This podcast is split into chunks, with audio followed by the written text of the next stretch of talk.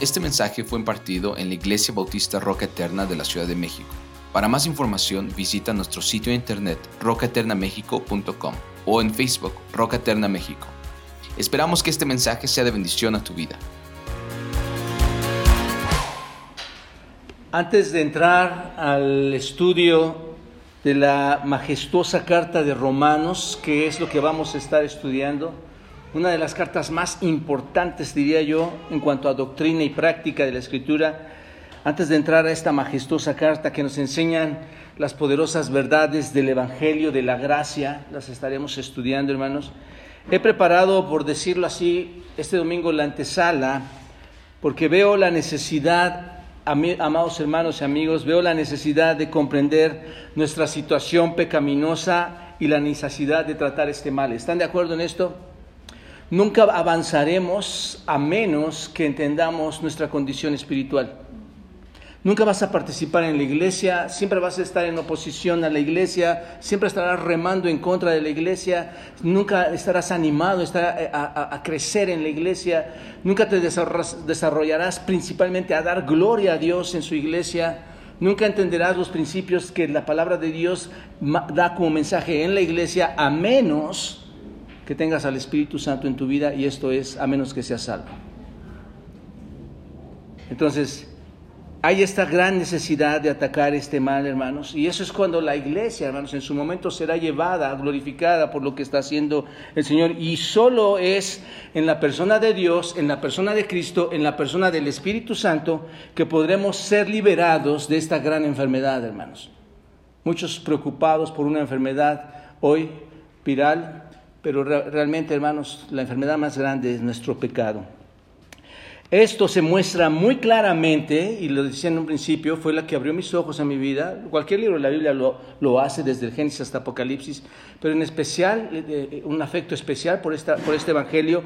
En este libro de Juan, en este Evangelio de Juan, se muestra muy claramente, hermanos, la situación de la salvación. Es, es, es este precioso Evangelio de Juan el que diría yo o lo, llamaría yo el Evangelio de la Salvación, donde se nos muestra la creencia hacia nuestro Señor Jesucristo y muchas más cosas en cuanto a su persona. Este Evangelio está escrito para que puedas creer que Jesús es el Hijo de Dios, que Jesús es el Mesías enviado, el Salvador, es Dios en carne humana y para que creyendo en Él puedas tener vida en su nombre. Eso es exactamente lo que dice Juan en su penúltimo capítulo, capítulo 20, versículo 31. Tú, este, este evangelio está escrito para que creas en Jesús y para que cuando creas puedas tener vida eterna. Básicamente ese es el contenido. De esto trata todo el Evangelio de Juan. Entonces, eso es exactamente lo que dice en su penúltimo capítulo. Así que todo en el Evangelio de Juan, amados amigos y hermanos, está enfocado en creer en Jesús y creer lo que es Él. Creer lo que Él va a hacer. Muy importante de entender esto, ¿están de acuerdo? Es muy importante de, entender esto, porque aquí está donde, donde muchos supuestos cristianos y no cristianos cojean porque no han entendido y no han creído en el Señor Jesucristo. En esta porción que acabamos de leer, resalta muy fácilmente algo y ustedes lo mencionaron tres veces. ¿Qué es, hermanos? En vuestro pecado moriréis. Moriréis en vuestros pecados. En vuestros pecados moriréis. Ah, tres veces se resalta en esta porción. Digo, hermanos, esto es importante, ¿no es cierto? Si te está diciendo que en tu pecado vas a morir, esto es muy importante. Y no viene de boca de cualquiera, viene de la boca del ser creador del universo. Él está diciendo, en tu pecado vas a qué? A morir. Pero hermanos, piensen en esto. Qué difícil es entender esto para muchos. Es muy complicado para muchos entenderlo. Esta porción, hermanos, se entiende. Pero déjenme decirles, la profundidad de este texto es muy compleja que trataremos de estar sacando todo, todo, lo mejor de ella, pero, pero eh, para muchos es difícil entender esto. Quizá tú personalmente en tu vida muy pocas veces te has atrevido a decirle a alguna persona, ¿sabes qué? ¿Sabes qué? En tu pecado vas a morir, tú vas a morir. Tal vez pocas veces a tus familiares y amigos incrédulos les has dicho eso, vas a morir en tus pecados. ¿Por qué? Porque quizás tienes temor de hacerlos enojar, quizás tienes temor de enfadarlos, de alejarlos. Pero observa cómo el Señor Jesucristo aquí le dijo tres veces a los judíos que estaban ahí esto. ¿Y estos judíos quiénes eran, hermanos? ¿A quién está haciendo referencia? A todo, a todo ese grupo de líderes, de fariseos, de escribas que estaban ahí, a los que se supone que conocían la ley.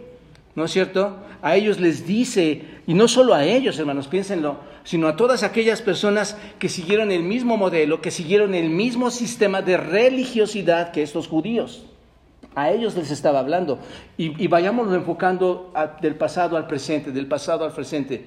Hermanos, yo creo que hoy les habla el Señor a muchos que se sienten religiosos, que saben, que, que creen, pero en realidad no están, no están creyendo en el nombre del Señor no, están seguramente arraigados a las verdades bíblicas. Entonces, habla a estos fariseos y estos hombres creían que eran representantes de Dios en la tierra, representantes del reino, creían que eran privilegiados porque iban a tener la esperanza de ir a dónde, hermanos. Ellos dónde se sentían que iban a estar, en la presencia de Dios.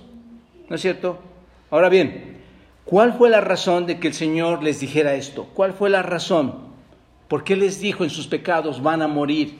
Bueno, cuando el Señor les dijo esto, faltaban cerca de seis meses para que el Señor fuera crucificado. Ya más de dos años y medio, el Señor estaba en su ministerio por tres años, ya más de dos años y medio la gente le había visto en el ministerio a nuestro Señor Jesucristo. Así que muchos ya sabían de lo que el Señor Jesucristo hacía, de lo que el Señor Jesucristo hablaba, de, sus milagros, conocían, estaban muy atentos a lo que todo lo, a todo lo que había hecho el Señor Jesucristo mientras estaba ahí. ¿Qué hizo el Señor Jesucristo, hermanos? Milagros asombrosos, milagros poderosos, ¿no es cierto? A los que eran cojos, a los que eran ciegos, los sanó, ¿no es cierto? Así que había realizado muchos milagros asombrosos por toda Judea, por toda Galilea. Él había hecho todos estos milagros. Todo esto es algo que era común en ese momento. Toda la gente hablaba del Señor, sabían, hablaban de lo que el Señor Jesucristo estaba haciendo en ese momento, porque sus milagros no podían haber pasado por alto, hermanos. Eran milagros inauditos los que se estaban dando ahí en ese momento.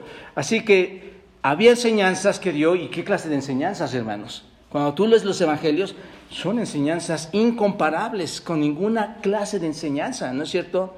Él, habló como quien tiene autoridad, pues es Dios mismo, su propia voz hablando, ¿no es cierto? Entonces, vieron estas enseñanzas este, que, que, incluso las propias enseñanzas que él daba contenían la evidencia, era evidencia suficiente para probar que era él quien, hermanos, el Mesías para probar que Él era el Hijo de Dios, para probar que Él era el Salvador, ¿no es cierto? Además, recuerden ustedes, el Evangelio de Juan también dice ahí que hay muchas otras cosas, en el último capítulo, versículo 21, capítulo 21, versículo 25, dice que ahí fueron, eh, dice además también hay muchas otras cosas que hizo el Señor Jesús, las cuales si se escribieran una por una, dice Juan, Pienso que ni aún en el mundo cabrían los libros que se habrían describido. ¿Observan todo lo que los judíos observaron en ese momento? Ellos vieron tantas cosas y Juan dice, si, escribiéramos todo, no habría, no cabrían los libros del mundo para escribir lo que él hizo. Había entonces mucha evidencia, es lo que quiero llegar, que apoyaba que el Señor Jesús era el Hijo de Dios. Había mucha evidencia de todo esto. Así que bajo toda esta evidencia, y su incredulidad a creer que era Dios mismo y que en Él se podía obtener la vida eterna, les dice, ustedes morirán en su pecado. ¿Por qué, hermanos? ¿Por qué? Tres veces lo repitieron. Porque no creen en mí. Básico. Esto es bastante básico, ¿no es cierto, hermanos? ¿Por qué van a morir en sus pecados? Porque no creen en mí. Hoy hay mucha evidencia, hermanos hay en extremo evidencia de que hay un creador, ¿no es cierto? Hay un creador que controla todas las cosas, creador de, los cielos y la tierra y todo lo que en ella existe y subsiste. Pero el mundo sigue sin creer en él. ¿Te das cuenta? No era que estas personas, y ese es el punto, no tuvieran evidencia para rechazarle, hermanos. Es que el punto era que no estaban dispuestos a qué? A reconocerle. Porque la evidencia estaba, como hoy. ¿Hay evidencia? Pero el mundo no está dispuesto, hermanos, amigos, a reconocerle, no está dispuesto a acercarse al Señor. ¿Por qué? Porque la voluntad del hombre es mucho más fuerte que querer doblegar y humillarse ante el Señor. Juan capítulo 5, versículo 40, 43, no vayan, yo se los leo, quiero ir rápido hermanos, es bastante largo esto. Dice Juan capítulo 5, versículo 40, y no queréis venir a mí para que tengáis que, hermanos, vida no quieren venir a mí para tener vida. Hermanos, esto es, esto es tremendo. Hoy es, hoy es exactamente igual. La gente no quiere ir a Él para tener vida. Gloria de los hombres no recibo, dice el Señor, mas yo conozco que no tenéis amor de Dios en vosotros. Yo he venido en mi nombre, en nombre de mi Padre, y no me recibís. Si viniere otro en su propio nombre, a ese recibirían. Qué, tremendas palabras, hermanos. Ya entraremos a la carta de Romanos en las próximas semanas, pero incluso en el capítulo 1 de Romanos, en el versículo 20, se nos dice que las cosas invisibles de Él, o sea, lo que no vemos de Él, su eterno poder, desde la eternidad, su eterno poder y deidad, se hacen claramente, ¿qué, hermanos? Visibles, ¿desde dónde? Desde la creación de qué? del mundo, siendo entendidas por medio de las cosas hechas, de modo que, el hombre no tiene que, hermanos, excusa, no hay excusa para el hombre. ¿Te das cuenta? Así que de una u otra forma, los hombres que no reconocen a Dios, los hombres que no buscan a Dios, no tienen excusa. No hay excusa. Piensen por un momento, si aquellos hermanos que, no que, que, que nunca han escuchado el Evangelio, ¿no es cierto? Según Romanos 1. No tienen excusa, piensen entonces. Aún más injustificable resulta la incredulidad de aquellos que han escuchado el Evangelio. Y hay muchos hermanos, hay demasiados en este asunto.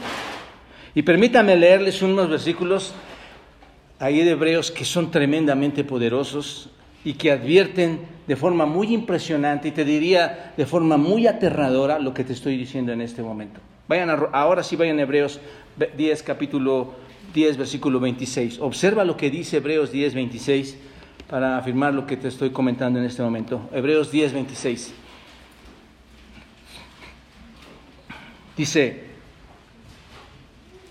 observa lo que dice, porque si pecaremos voluntariamente, Observa, esta palabra es importante, porque si pecaremos voluntariamente después de haber recibido, ¿qué cosa, hermanos? El conocimiento de la verdad, ya no queda más sacrificio por los pecados. ¿Te das cuenta de lo que está diciendo aquí? Tú recibes el conocimiento de la verdad, ya no, hay, ya no va a haber otros 10, 15 sacrificios. ¿Cuántos sacrificios hay para la salvación verdadera? Uno. Así que dice, ya no queda más sacrificio por los pecados, sino que, hermanos, ¿qué es lo que queda para esa persona que, está, que, que no está recibiendo el conocimiento de la verdad? Una horrenda expectación de juicio, una horrenda expectación de juicio y de hervor de fuego que ha de devorar a quienes, hermanos, a los adversarios. Y pone el ejemplo, el que viola la ley de Moisés por el testimonio de dos o tres testigos, ¿qué pasa, hermanos? Cualquiera que viola la ley muere irreversiblemente, la ley no la puede cumplir nadie. Versículo 29. Observen qué pregunta tan, ah, em, em, confrontadora. Cuanto mayor castigo, ¿cuánto mayor castigo pensáis que merecerá el que pisoteare al Hijo de Dios y tuviere por inmunda la sangre del pacto en la cual fue santificado e hiciere afrenta al Espíritu de gracia? ¿Qué significa esto, hermanos? Si siguen rechazando después de haber escuchado la verdad, no hay esperanza. No hay esperanza, hermanos. No hay otra salvación, no hay más sacrificio que pueda salvarte, ¿no es cierto? Porque el único que puede salvarte es el sacrificio de Cristo. No hay más sacrificio, solo te queda qué? Un juicio horrendo.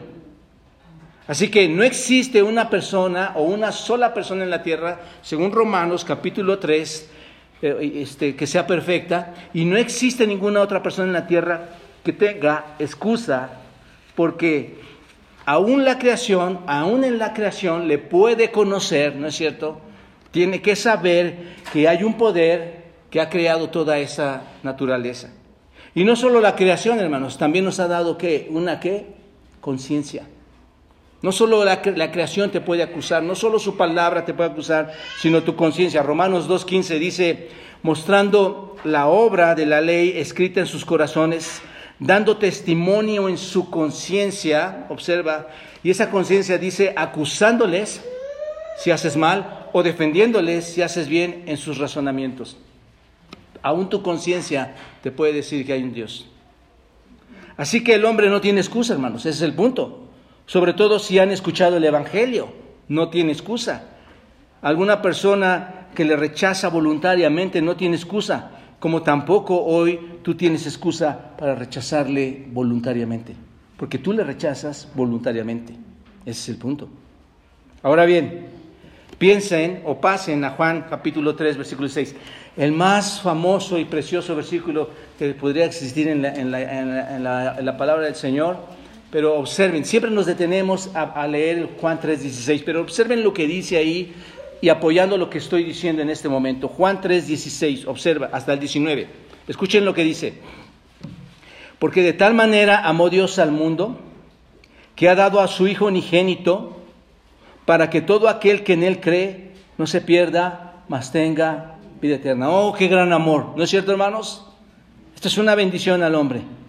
Observen, porque no envió Dios a su Hijo al mundo para condenar al mundo, sino para que el mundo sea salvo por quién, hermanos.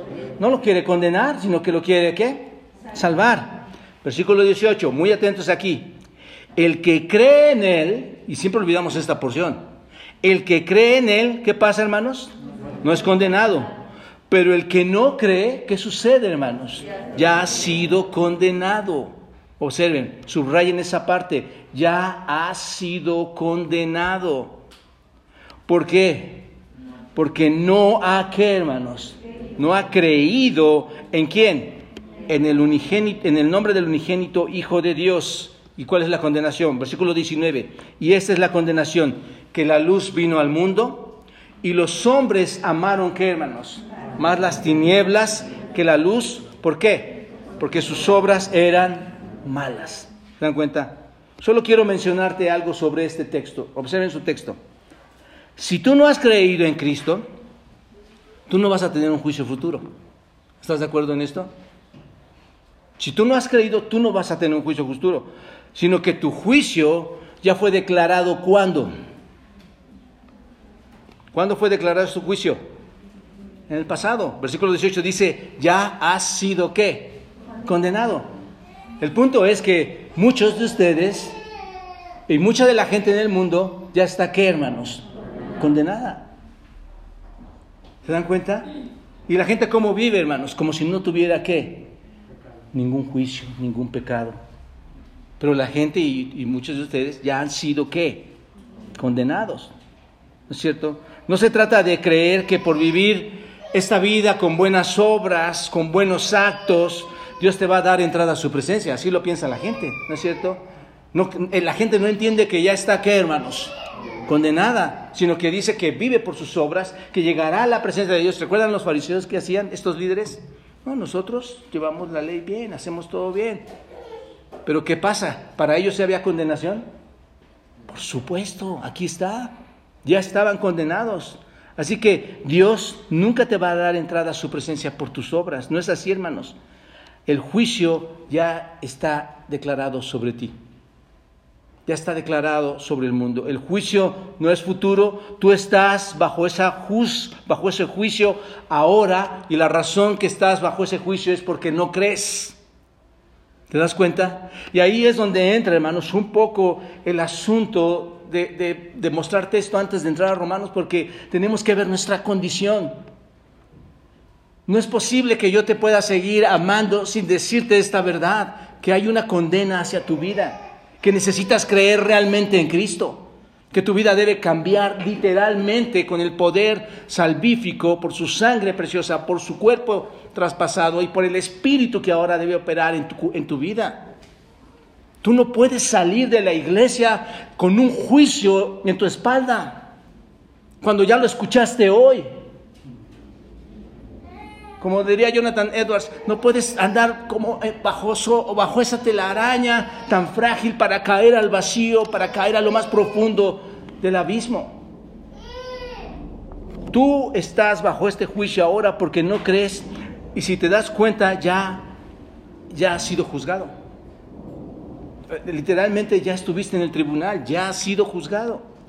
Según este texto, hermanos, a menos que creas en el Señor Jesucristo, saldrás de ese juicio para que tú, para que tú puedas ser salvo. Esa es la bendición. ¿Entendemos esto, mis amados amigos? ¿Entendemos esta parte? Ahora bien, regresando al contexto histórico de nuestro texto que vamos a revisar, hermanos. El Señor Jesús ha manifestado a, los judíos suficientes evidencias, suficientes hechos para producir toda la lógica necesaria, toda la evidencia necesaria de que sus afirmaciones de ser Dios, de ser el Mesías, de ser el Hijo de Dios son verdaderas. ¿Cierto o no, hermanos? Si tú has leído el Evangelio, estás de acuerdo conmigo. El Señor les propuso a todos ellos grandes bendiciones. De hecho, nos propone a nosotros grandes bendiciones. Por eso, por eso, Lucas dice así, Lucas capítulo 4 dice, el Espíritu del Señor está sobre mí, por cuanto me ha ungido para dar buenas nuevas a los pobres, me ha enviado a sanar a los quebrantados de corazón, a pregonar libertad a los cautivos y vista a los ciegos y poner en libertad a los oprimidos, aquellos que no ven espiritualmente, los, les, promete liberarlos, aquellos que están encadenados en sus pecados, los promete liberar. Pero ¿qué pasa, hermanos? Ellos le rechazaron porque solo querían un bienestar físico, ¿no es cierto? Hablaba con mi esposa acerca de las situaciones que pasan en las iglesias y nuestras reflexiones que tenemos de vez en cuando. Y, yo decía, es que la gente solo es su interés. Solo es el interés. ¿Cuánta gente se acercó a la alimentación de los cinco mil? ¿Y cuántos le dejaron? ¿Cuántos estuvieron al final, hermanos, con, él al final? 120 personas. Y alimentó a cinco mil por lo menos. ¿Te das cuenta? Entonces, querían solamente alivio físico. Aquí a veces llega la gente quieren, quieren respuestas rápidas, hermanos. Quieren varas mágicas, quieren alivio físico, quieren solucionar sus matrimonios en un instante. Quieren... No, no, no. El poder de Dios puede hacer todo eso, pero necesitas a Cristo en tu vida. Necesitas que el Espíritu esté operando en tu vida. Querían un líder terrenal, ¿no es cierto? ¿Cuántas veces hemos hecho, escuchado esto? Pero, pero no lo querían, no querían un líder terrenal, pero que fuera por un tiempo, hermanos. Esto es un líder temporal. Alguien que les pudiera estar dando provisión temporal, ¿no es cierto? O permanente, si quieres verlo así. Un defensor de, estos que se sentían ofendidos por otros que les estaban oprimiendo. Estoy hablando del pueblo judío, el pueblo de Israel. Alguien que tomara justicia sobre sus enemigos, ¿no es cierto? Y, cuando yo leo esto, hermanos, ¿qué tan parecida es la iglesia hoy?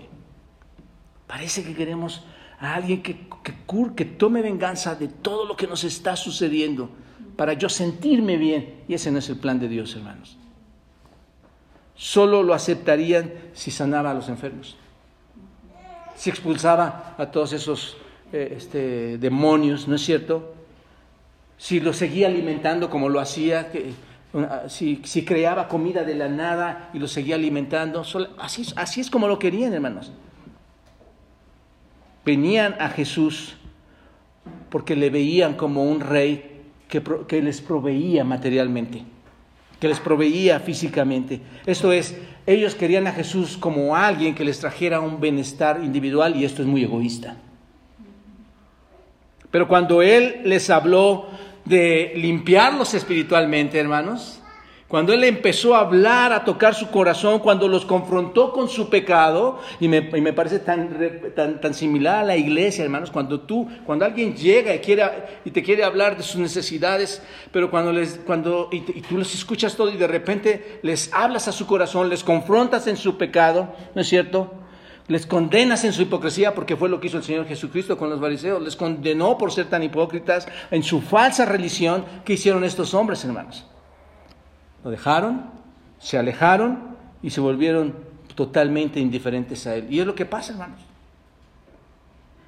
y no solo eso, hermanos, sino que se enojaron, lo llevaron ante los romanos para que lo crucificaran. ¿Te das cuenta?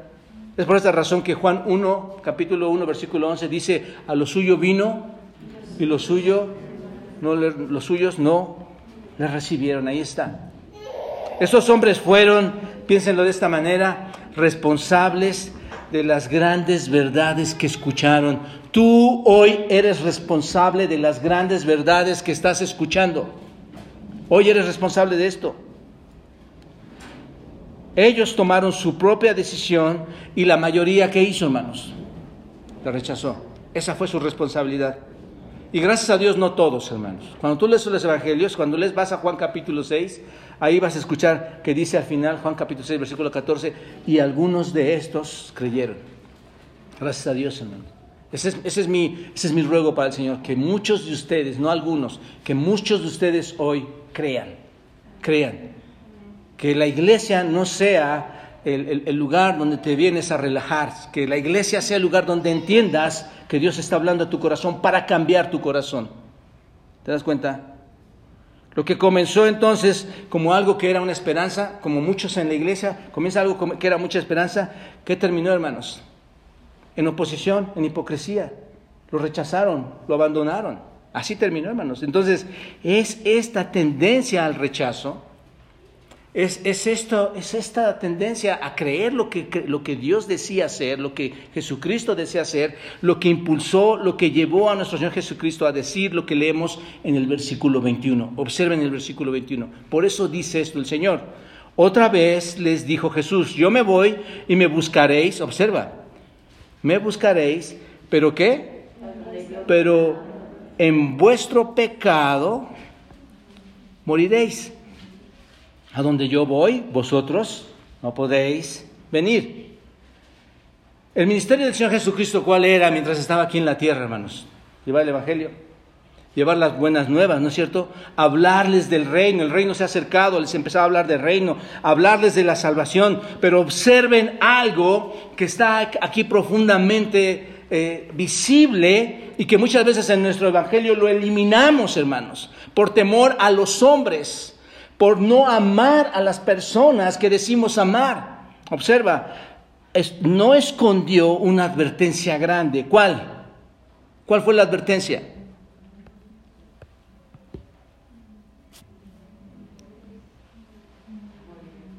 Vas a morir. Señor, pero tú vienes a dar el Evangelio. Vas a morir. ¿Cuál es la razón? No creer. No creer. Tan simple, hermanos. Tan básico. Pero, pero el juicio del hombre, hermanos. el egoísmo del hombre, la soberbia del hombre es mayor para, para eliminar al Dios de su vida. Morirás en tus pecados, es decir, tú vas a morir sin ser perdonado. Ese es el asunto. Y donde yo voy, observa, esto es tremendo. Y donde yo voy, ¿qué dice? No podéis venir. Hermano, piensa. Piensa que el reino se acerca hoy, que nos cierran las puertas de la iglesia y que se va con todo su reino el Señor Jesucristo en este mismo momento y nosotros quisiéramos salir para ir a donde Él va, pero no podremos. ¿Por qué? Porque no hemos creído en Él. Porque no hay evidencia real en tu vida de que has creído en Él. ¿A dónde iba el Señor, hermanos? Al cielo. Voy con mi Padre, voy a la diestra del Padre, ¿no es cierto?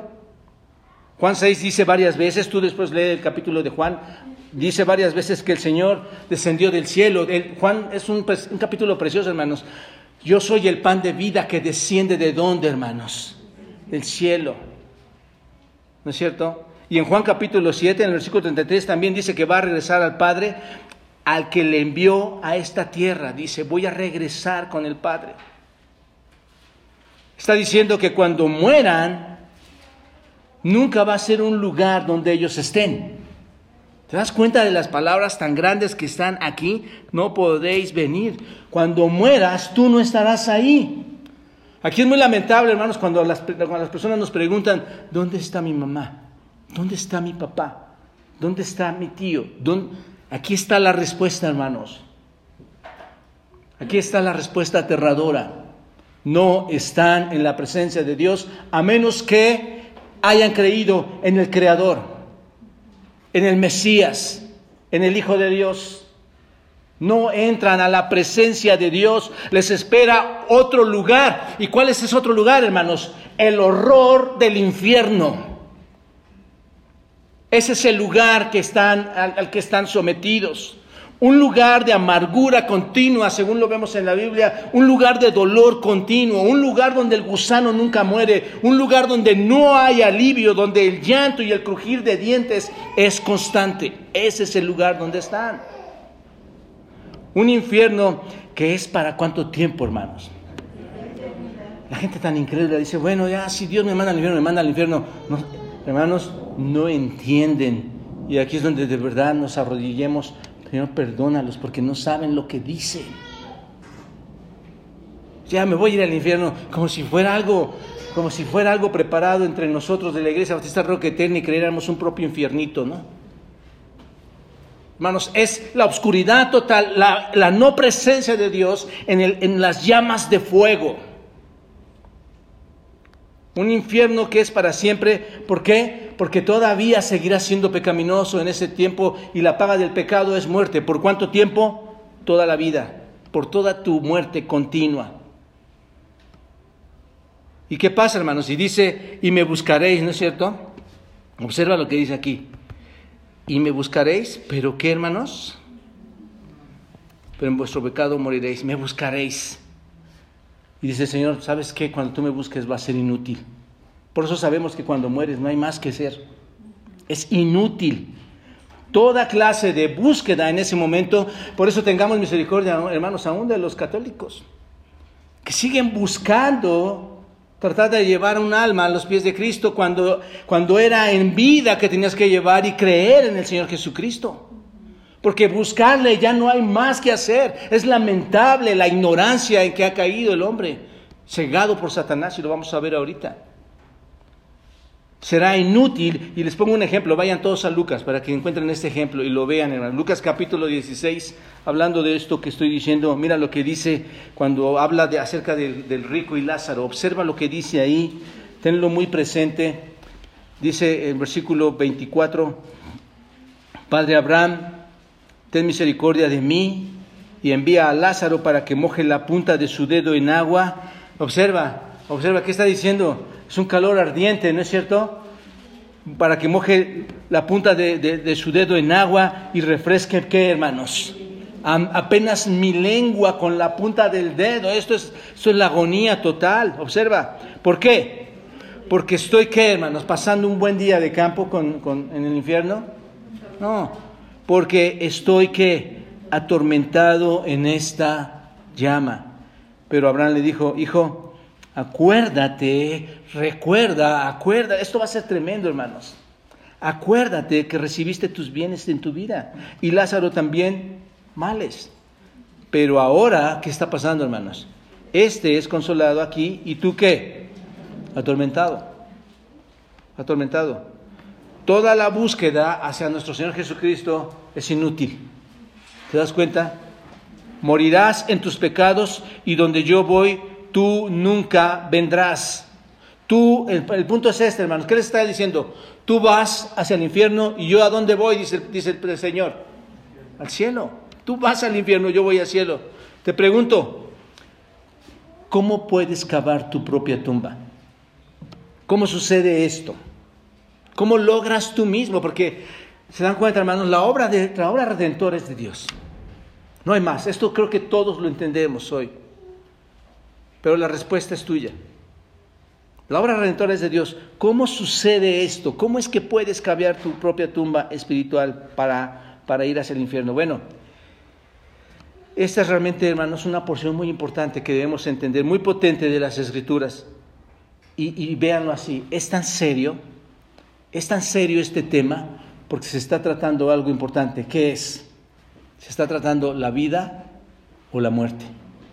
Así de grave, hermanos. Y se está tratando no solo la vida o la muerte, se está tratando el cielo o el infierno. ¿Te das cuenta? Esto es lo que está tratando. Permítame mostrarles, hermanos, cuatro elementos que nos van a enseñar cómo una persona puede cavar su propia tumba espiritual al morir en su propio pecado. Observen.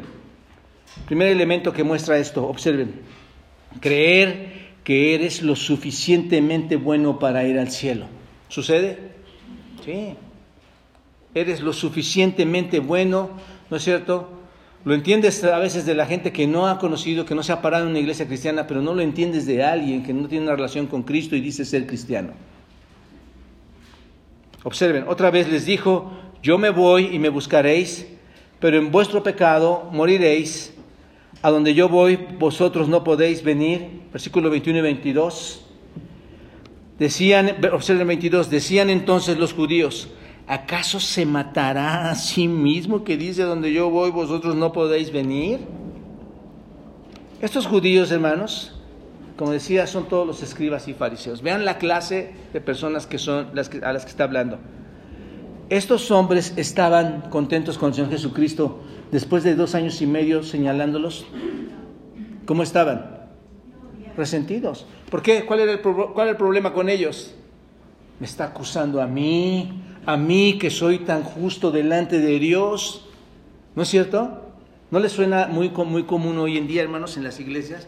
Me está diciendo a mí que soy tan justo delante de Dios.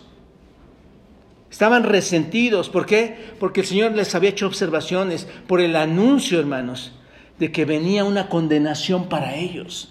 Estaban molestos por esto, porque se decía ser Dios, que sí lo es. Estos hombres actúan como si no hubieran escuchado las palabras, ¿no es cierto?, de nuestro Señor Jesucristo. Haz de cuenta que no escuchaban nada de lo que les estaba diciendo a ellos y, solo descargan su, su, inquietud con una burla hacia el Señor y le preguntan algo que es muy burlón. Les dice, ¿acaso se matará a sí mismo? ¿Qué significa esta pregunta, hermanos? Observen. Toda esta declaración no muestra más que la justicia propia que se aplicaban estos judíos su propia justicia. Su desprecio y su burla es muy obvio aquí cuando le dicen esto a nuestro Señor Jesucristo. Ellos no necesitaban un Salvador. Ellos no necesitaban alguien que les ayudara, no necesitaban un redentor. ¿Cuál es el motivo? Son justos. A su criterio ellos son justos. Estaban resentidos porque el Señor les señalaba su hipocresía, les señalaba su pecado. Así que les da una advertencia, van a morir ustedes van a morir en sus pecados. Y estos se ofenden porque no se ven como qué, hermanos, como pecadores. ¿Te suena hoy en día esto? La gente se ofende porque no se ve como pecadora. Ellos creen que por sus obras y por su vida moral están, van a tener un lugar en el cielo.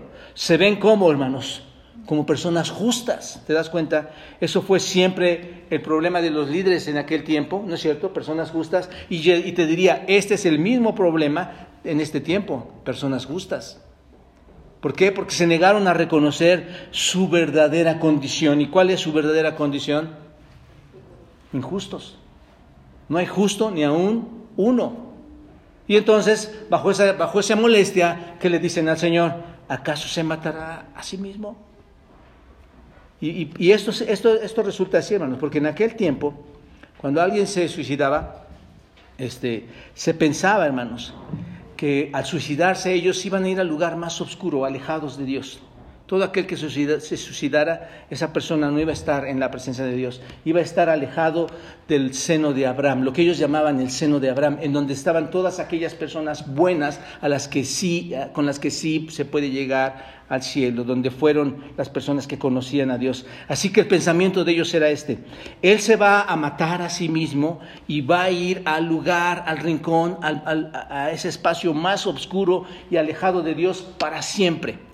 Alejado de nosotros, alejado de donde nosotros vamos a ir, esto es, a la presencia de Abraham, donde están todas las personas justas. ¿Se dan cuenta de lo que estaba diciéndole entonces? wow, este se va a ir, nosotros vamos allá, mira, este, este se va a ir allá, donde nosotros nunca vamos a estar. Solo les falta aquí en este versículo reírse, carcajearse, hermanos, y decir, ja, ja, ja, ja, se va a matar, él se va a ir a matar. Era una burla, hermanos. Es increíble que muchas personas que se creen realmente espirituales estén sordas a esta advertencia y se burlen del Hijo de Dios. ¿No es cierto? Esto es increíble. Realmente esta respuesta, hermanos, es muy ignorante y muy aterradora y muy desafiante. Muchos de nuestros amigos y familiares dan esta clase de respuesta también, ¿cierto o no, hermanos? En lugar de estarse burlando, en lugar de estarse riendo de esta declaración, ¿qué debían haber hecho estos judíos en ese momento, hermanos? Si les están diciendo que van a morir eternamente, ¿qué deberían hacer? Cuando a ti te dicen tienes cáncer, tienes diabetes, estás en una, etapa terminal, ¿qué vas a, qué haces? Lo primero que haces es llorar. Y esto en lugar de estar llorando, ¿qué hicieron? La gente hoy les dice que tienen un pecado y que los va a llevar a la muerte y ¿qué hacen? No lloran. En un sentido se burlan, ¿no es cierto? Seguramente estos hombres, estos hombres en el contexto histórico a los que Dios les está hablando en este momento, se estaban riendo por la declaración en ese momento, este, pero hoy te puedo asegurar, hermanos, en su muerte, hoy seguramente sí están llorando profundamente. Muchos de ellos están llorando profundamente, pensando que eran suficientemente buenos para ir al cielo, pero les llegó la verdad a pesar de ser tan burlones a la idea de un Salvador, a la idea de un pecado, no, no, este, no, se doblegaron a llorar, se burlaron, hermanos. Hoy en día la gente se burla de esta misma declaración. Ah, ¿Estás bromeando? ¿Yo pecador? ¿Estás bromeando? Si yo hago las cosas bien, yo, yo, amo a mi esposa, amo a mis hijos, le, le traigo sus 10 mil, 15 mil pesos al día, ¿no? Le lavo los trastes. ¿Nosotros vamos a morir en nuestros pecados? La gente hoy en día está confiando, hermanos, en su propia religión. Está confiando en su propia persona. Está confiando en su propia moralidad. Está confiando en su bondad. ¿No es cierto? La gente de hoy es muy moral, muy bondadosa. Pero déjame decirte algo, esta es la mentira del mundo, es la mentira del diablo para engañar a, a las personas en cuanto a las verdades de Dios. La justicia propia es tan mortal, hermanos. Cuando tú te aplicas tu justicia propia, ¿no es cierto que es mortal? Cuando aplicas tu justicia propia, ¿no es cierto que estás cavando tu propia tumba? Es tan mortal que es lo que haces, cambias, cavas tu propia tumba por tu propia justicia para morir en tus pecados y, e ir, no solo morir en tus pecados, sino ir a dónde? Al infierno. ¿Por cuánto tiempo? Permanentemente. ¿Te das cuenta? Amados hermanos, que quede claro, la Biblia nos deja bastante claro que nadie puede ser salvo por obras. Nadie puede ser salvo por su propia justicia. Que la salvación es solo una cuestión de fe, ¿no es cierto? Únicamente es por fe y que Dios en su gracia y en su misericordia te ha concedido bajo la propia justicia de nuestro Señor Jesucristo que creas en Él. ¿Te das cuenta? Así que los judíos no solo creían que podían ganar su salvación, sino creían, además de que la habían ganado, que ya, ya lo habían hecho. Ah, él, sí se va a ir al infierno, nosotros no. Porque él, se, acá se va a suicidar. Pero recuerdan lo que, lo que el Señor les decía, hermanos. Ellos creían una cosa, por fuera expresaban tener toda la bondad y preciosidad, pero por dentro cómo estaban. Por eso el Señor les dice en Mateo 23, hay de vosotros escribas y fariseos, ¿qué hermanos? Porque sois semejantes a qué? Sepulcros blanqueados.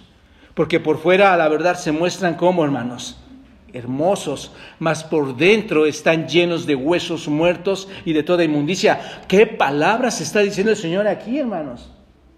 No se detuvo a decir la verdad. Versículo 28, así también vosotros por fuera a la verdad os mostráis como justos a los hombres. Hermanos, escuchen estas palabras. Escúchalas tú y, y, las escucho yo. Por fuera nos mostramos justos a los hombres. Pero por dentro, ¿cómo estamos, hermanos? Llenos de hipocresía e iniquidad. Que Dios tenga misericordia de nosotros, hermanos. Que estas palabras, más que te ofendan, nos hagan reflexionar en cuanto, a, en cuanto a si somos esa clase de sepulcros blanqueados. Porque va en riesgo tu vida espiritual, eterna. Así que, amado amigo, y todo aquel que se dice ser seguidor de Cristo, pero no lo es, no confíes en tus buenas obras, no confíes en tu propia religión, ni en tu buena moralidad, porque hay una, hay una razón para no confiar. ¿Por qué? Porque morirás en qué? En tus pecados. Cavarás tu propia tumba. Y donde nuestro Señor fue a la gloria, al cielo, nunca irás. ¿De acuerdo? Eso es una realidad que nos debe aterrar a todos, hermanos. Número dos, un segundo elemento que muestra cómo cavas tu propia tumba. Observa, pertenecer al mundo y a su sistema. Vas a decir, qué repetitivo, hermanos, el Señor Jesucristo lo dijo tantas veces. Santiago lo dijo tantas veces, hermanos. Su medio hermano de nuestro Señor Jesucristo. Y la Biblia nos lo dice tantas veces. Observa, esta es realmente una respuesta tremenda. Y les dijo, vosotros sois de abajo y yo soy de arriba. Vosotros sois de este mundo, yo no soy de este mundo. ¿Por qué contestó esto el Señor, hermanos? Esta es realmente la respuesta a su pregunta burlona. Observen, eso es lo que continúa. Es como si les hubiera dicho, la burla que ustedes me están haciendo solo muestra una cosa, que ustedes son de dónde? De este mundo, ¿no es cierto? Les está enseñando que su forma de pensar, sus motivos, solo están exclusivamente inspirados por el infierno, por el malvado. Mientras que el Señor, hermanos, sus ideas, sus pensamientos, sus palabras, ¿de dónde vienen? Del cielo. Vienen de arriba, hermanos. Ellos acaban de decir, vas al infierno, vas al lugar más oscuro. Y el Señor les dice, ¿saben una cosa? Es de ahí donde pertenecen ustedes. Esa es la respuesta. Ustedes dicen que me voy a, que me voy a ir al infierno, que voy al lugar más oscuro. Por eso explicaba esa parte, ¿se acuerdan? El Hades. Pero el Señor les dice, pero ustedes, es de esto de donde ustedes son, ustedes pertenecen ahí. Tu incredulidad, tu hipocresía, tu religión son directamente del infierno, de la oscuridad. ¿Recuerdan lo que les dijo Juan 8, capítulo 8, versículo 44? Ahí adelantito del texto. Observen lo que les dice hablando de esto. Versículo 44. Vosotros sois de vuestro qué, hermanos? Vuestro padre, el diablo. Y los deseos de vuestro padre queréis hacer. Él, ha sido homicida desde el principio y no ha permanecido en la verdad porque no hay verdad en él. Cuando habla mentira de lo suyo habla porque es mentiroso y padre de mentira. Y a mí porque te digo la verdad. ¿Qué hacen hermanos? ¿No me crees? ¿No me crees? El punto es que lo que dices o lo que dice estas personas es que están bajo Satanás, hermanos. Todo lo que están declarando son palabras del mundo, palabras de Satanás. ¿Por qué, hermanos? Porque Satanás, según Efesios 2, hoy, ¿dónde opera, hermanos? En los hijos de desobediencia, siguiendo qué? La corriente de cuál, hermanos? De este mundo, Efesios 2. Cualquiera que no crea en Cristo está confiando en sus propios esfuerzos, hermanos, en su, en su moralidad, en su religión, en su bondad. Esto es, está confiando en los engaños de quién? Del príncipe de este mundo que es quién? Satanás. Y se dirige para siempre hacia dónde, hermanos? Hacia el infierno, ¿no es cierto?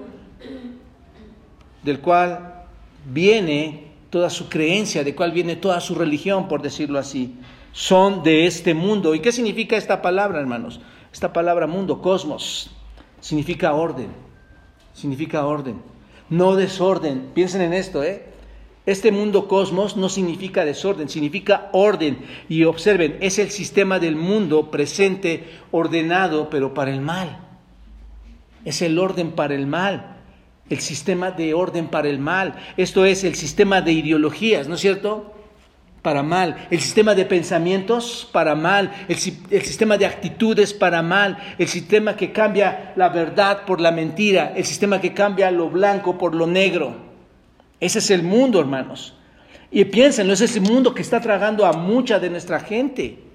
Es el sistema del mal que está convirtiendo a tus hijos, a tu familia, a tus amigos, hacia un pensamiento e ideologías que vienen, que provienen de nivel satánico, de nivel del infierno. Y el mundo está convencido que esa es la realidad. Por eso les dice, ustedes son de este mundo. ¿No es cierto? Es el sistema invisible, es el sistema inteligente que lleva a la raza humana caída hacia, directamente hacia dónde, hermanos? Hacia el infierno. Es el sistema ordenado, invisible y espiritual del mal, el cual se opone a quién? A Dios. Porque es muy hostil, ¿no es cierto? es muy hostil a ti. Tú, tú quieres llevar una vida piadosa en Cristo, ¿no es cierto? Y ese sistema de mal no se opone a ti. Porque tú estás haciendo las cosas en la dirección correcta. ¿No ese sistema del mal es hostil contigo? ¿Te dice que estás equivocado en la manera en que vives la vida? Porque vas a las escrituras y lo único que quieres promover, promover en tu vida el materialismo, el humanismo, el sexo ilícito, ¿no es cierto? Es terrible que adulteres siendo creyente. Es terrible que forniques siendo creyente.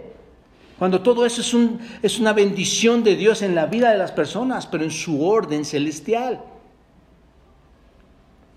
Lo único que promueve, hermanos, es el placer personal, es el placer carnal, es la codicia, es el orgullo, eso es lo que promueve el sistema del mundo, los deseos malvados, entre muchas otras cosas más, ¿no es cierto?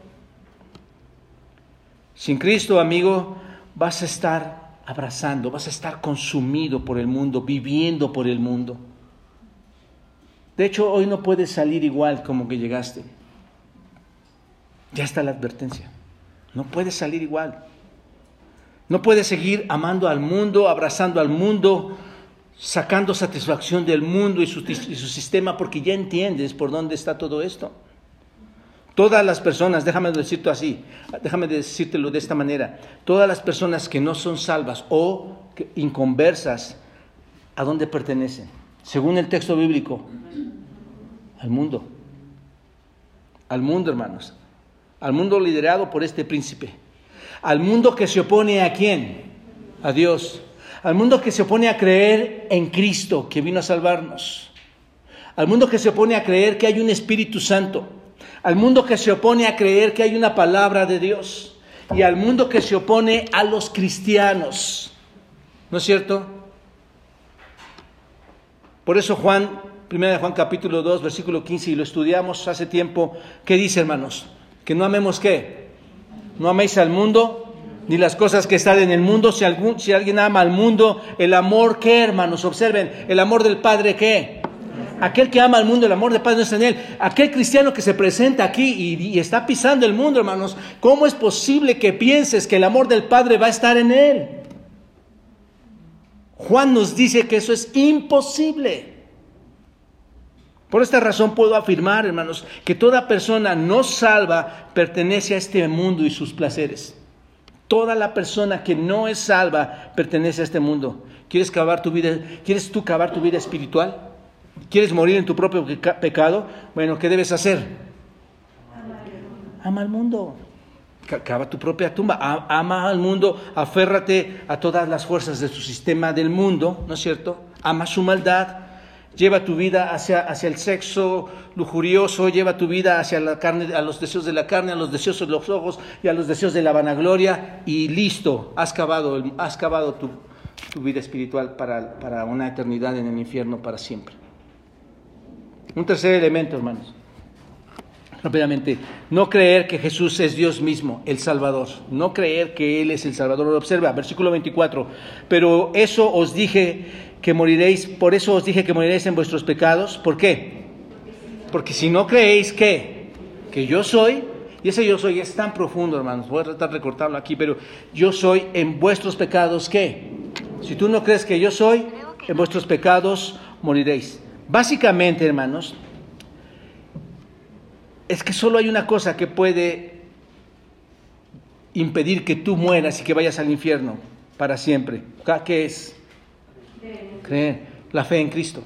Básicamente es eso lo que está diciendo aquí. No hay una vida moral llena de buenas obras o, una religiosidad que te pueda llevar a la vida eterna. Para nada. A menos que creas en quién? En el yo soy, dice, ¿qué va a pasar? morirás. Esta es la razón por la que predicamos, ¿qué hermanos? Esta es la razón por la que estamos en la iglesia. ¿Por qué predicamos el Evangelio? Para que tengas vida eterna. Esta es la razón por la que la iglesia existe, para llevar el mensaje a otros, ¿no es cierto?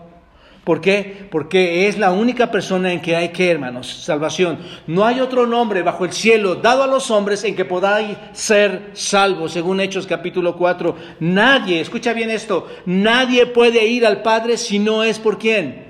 Por Cristo. Así que solo Jesús es el camino, la verdad y la vida, hermanos. El Señor te dice ahora, debes creer que lo soy.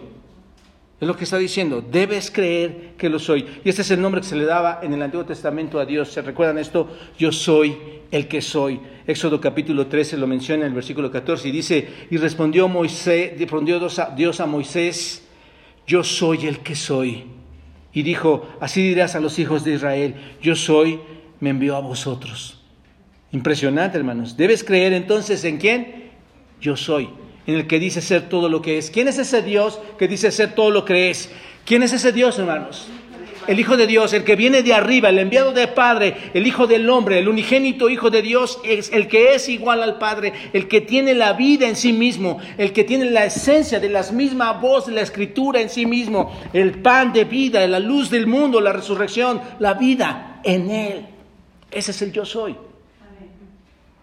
No lo voy a desglosar solo para para ahorrar tiempo, hermanos, pero en ese debes creer. Solo, solo hay una manera de escapar del juicio. ¿Y cuál es?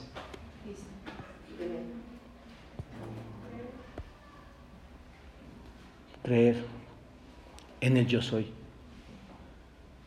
Todo lo que está escrito en la Biblia es para que creas en el Señor Jesucristo. Todo. El Hijo de Dios y para que creyendo en el Hijo de Dios puedas tener vida eterna y no morir en tus pecados. Juan 20. Simplemente rechaza a Cristo, eso es todo lo que necesitas, ¿no es cierto? ¿Quieres cavar tu tumba? Recházalo, recházalo y estarás cavando tu propia tumba. es tan, tan sencillo de entenderlo, hermanos. El mundo lo practica, eso es lo que hace, lo practica. Y finalmente, hermanos, versículo 25. ¿Cómo cavas tu propia tumba? Ser muy testarudo en no creer. Ser muy testarudo en no creer. Observa, versículo 25. Entonces le dijeron, ¿tú quién eres? ¿Tú quién eres? Les platicaba a los hermanos el jueves que a, veces, a veces algunas reuniones que tengo, comentarios o pláticas, puedo escuchar esto, hermanos, y es, es muy triste. No, Dios no es Dios en ese sentido porque no, no. Y estos hombres que le preguntaban tan testarudamente, ¿tú quién eres? Y observa lo que le responde el Señor, lo que desde el principio les dije. Te lo resumo de esta manera. Les acaba de decir que son pecadores y que van a morir, ¿no es cierto? Que van a morir de su pecado y que van a ir al infierno. Y estos judíos le preguntan, ¿quién crees que eres tú? ¿Quién te crees? Con toda la evidencia, hermanos, que había ¿no es cierto? Con toda la evidencia que el Señor ya les había mostrado, en su arrogancia todavía se atreven a preguntarle, ¿tú quién eres? ¿No es cierto? ¿Quién en el mundo crees que eres? Eran extremadamente testarudos, ¿no es cierto, hermanos? Ellos vieron los grandes milagros que realizó el Señor, las grandes exposiciones y qué hacían, persistían en no creer. ¿Qué les contestó el Señor Jesucristo, hermanos? No, no les explicó una y otra vez, este, mira, yo soy tal, tal, tal, tal, tal, ¿no? No, dice el texto que hizo eso. No, solo se limitó a decir lo que desde el principio os he dicho. Es como si les dijera, o, nos dijeran hoy, oye, ¿están sordos?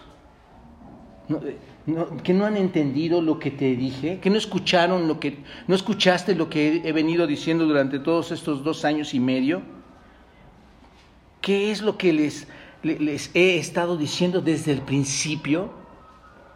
Esto es lo que está diciendo, hermanos.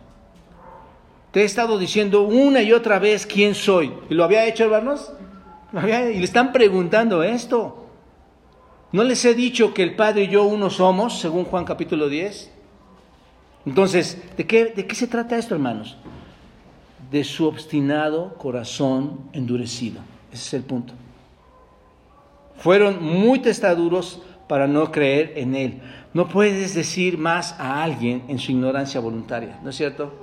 Cuando alguien ya tiene una ignorancia voluntaria, no le puedes decir nada, porque estas personas se creen dueños de la verdad. ¿Por qué? Por la dureza de su corazón. No entienden, tuercen la escritura, piensan que la escritura debe ser a su manera, y, y si no conocen la escritura, piensan que su vida debe ser a su manera. Es una ignorancia voluntaria, es un corazón endurecido, hermanos. Observa, mi amado hermano y amigo, que Cristo, la luz del mundo, observa esto estaba frente a ellos y ellos preguntándole, ¿quién eres? La pregunta para ti es, si el Señor Jesucristo estaba frente a ellos, ¿qué estaban presenciando en ese mismo momento esas personas? A Dios. Estaban viendo a Dios frente a ellos. Y todavía decían, no es posible. No sabemos quién eres. Te quiero dar una palabra de esperanza y ánimo. Ve al verso 30 del capítulo 8. Observa. Versículo 8, versículo 30 del capítulo 8 dice, hablando él estas cosas, ¿cuáles cosas, hermanos? Las que les acabo de, de decir. Faltándonos algunos versículos, pero las que les acabo de decir. Hablando estas cosas, ¿qué pasó, hermanos? Muchos creyeron. Te pregunto, ¿Tú lo crees? ¿Tú lo crees? Mira, y aquí concluyo. Es difícil decirle a alguien, morirás en tus pecados, ¿no es cierto? Pero ese es exactamente lo que el Señor Jesucristo hizo. Y es lo que deseo decirle a mis verdaderos amigos, a, quienes debemos amar, a quien Dios nos ha mandado amar, que en sus pecados van a morir. Es necesario, hermanos, entiendan esto, transmitir con toda urgencia este mensaje, esta advertencia, vas a morir. Sin embargo, bajo este versículo que acabamos de leer, hoy puedes confiar en el Señor Jesucristo, ¿no es cierto? No se trata de decirte que Jesús es amor, que sí lo es, hermanos. Se trata de decirte la verdad, si sigues creyendo que eres lo suficientemente bueno para ir al cielo y perteneces al mundo y su sistema y no crees que Jesús es Dios mismo el Salvador y sigues aferrado a no creer, cavarás tu propia tumba y morirás en tu propio pecado. Ahora, cuando salgas de esta iglesia, serás responsable de lo que hagas con respecto a nuestro Señor Jesucristo. Ahora eres responsable tú. No hay forma de que digas, no se dijo, no se dijo, no sabía. Eres responsable de tomar una buena decisión. Y oro para que lo hagas.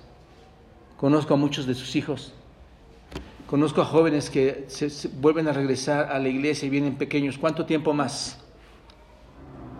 ¿Cuánto tiempo más, hermanos? Mañana puede ser demasiado tarde. Padre, gracias por permitirnos abrir tu palabra. Bendice el resto del tiempo que vamos a estar aquí. Y pon en el corazón de todas estas personas, Dios, el deseo de conocerte de forma real, de forma verídica. Y por aquellas personas que nos acompañan hoy, que no es ninguna coincidencia, Dios, que escuchen esto. Toca su corazón. Toca el corazón de nuestros hijos, de nuestros familiares, de mis, de mis amigos y hermanos, aun que los que creamos, Señor. Ayúdanos a entender estas verdades tan potentes, Dios. Porque va a ser terrible que aquel día tome por sorpresa a muchas personas que no llenaron sus lámparas de aceite, Señor. Perdónanos, Padre, y Guarda de tu iglesia en Cristo Jesús. Amén.